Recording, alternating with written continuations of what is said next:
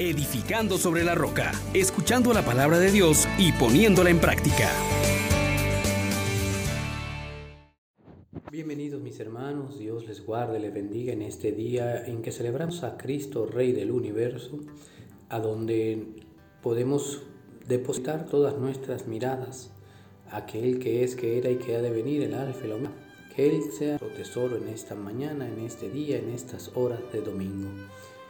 Te invitamos a pedir el Espíritu Santo diciendo, oh gran poder de Dios, enciéndenos en tu fuego el amor.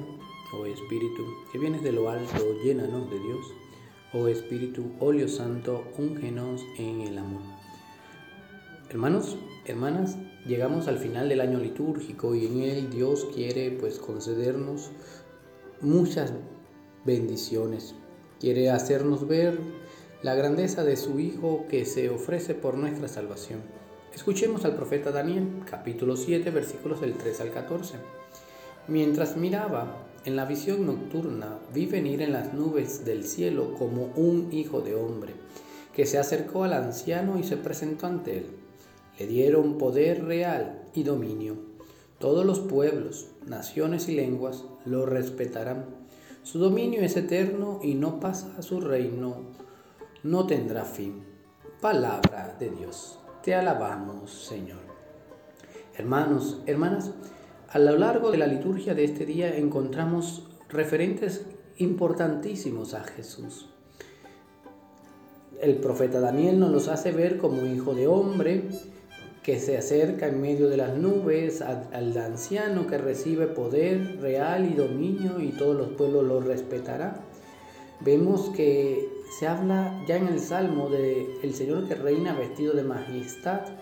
El, el, Apocalipsis lo señala como el testigo fiel, el primogénito entre los muertos, el príncipe de los reyes de la tierra. Bien, meditemos un poquito en cada una de estas titulaciones que se le dan a Jesús.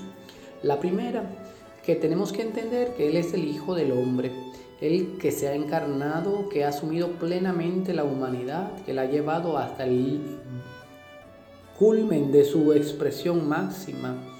Este Hijo de Hombre tiene unas características especiales, viene en medio de las nubes, es decir, viene envuelto de lo divino, de lo sagrado, que nos pone a nosotros también como esa mirada en donde Dios le ha confiado a Él poder y majestad, pero no para aplastar, sino más bien para construir una civilización del amor, donde todos y cada uno de nosotros, en el encuentro con Él, hemos de aprender a valorar lo sagrado, lo que nos hace también partícipes de lo divino. Su reinado no viene a aplastar y a dominar y a hacer de los demás siervos, sino ciudadanos, hijos. Y esto lo vemos manifestado, hermanos, hermanas, en las diferentes formas en las que el apóstol Juan lo llama en el Apocalipsis. Le llama el testigo fiel. Qué hermoso ver a Jesús como el testigo fiel, el, el que es digno de confianza, aquel que asumiendo toda nuestra realidad humana, nos muestra cómo ser fiel a Dios. Por eso decimos que Él es rey. Él es rey primero que todo porque es el hombre en nivel máximo. Es hombre y Dios, pero es digno de confianza porque ha sido obediente a Dios, porque ha sido fiel a sus encargos. También se nos presenta, mis hermanos, que es el primogénito entre los muertos y como tal es nuestro baluarte, nuestro rey que ha vencido a la muerte al peor de nuestros enemigos. Por eso también lo declaramos rey.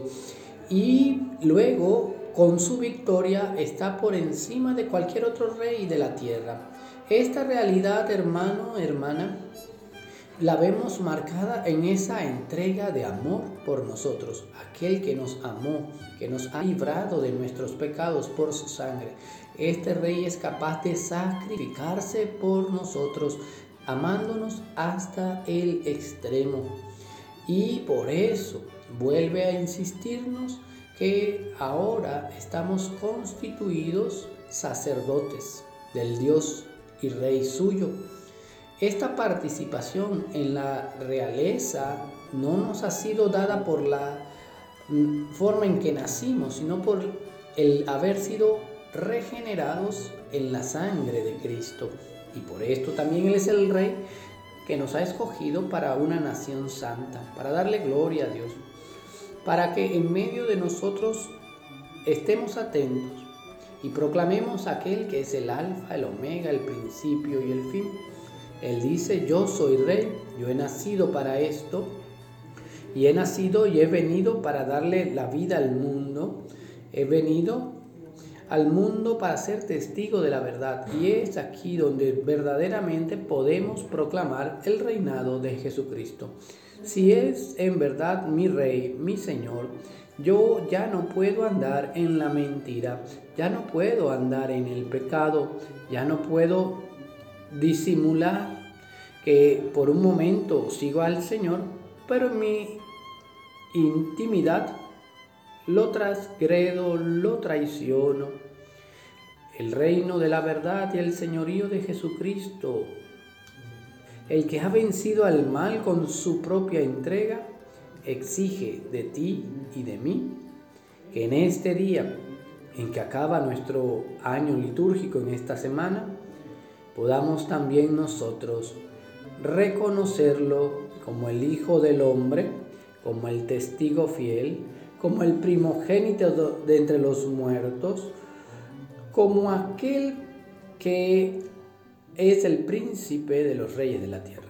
Rindámonos a Él, entreguemos nuestras coronas para que Él sea el único rey en nuestras vidas y ya no reine ni el pecado, ni la maldad, ni la injusticia, sino que el reino que Él viene a traer el reino en donde se santifica el nombre de Dios, en donde todos somos hermanos, en donde no nos ofendemos, en donde el enemigo no tiene cabida, sea cada vez más patente. Bendiciones para todos. Les exhortamos, hermanos, por la misericordia de Dios, que pongan por obra la palabra y no se contenten solo con oírla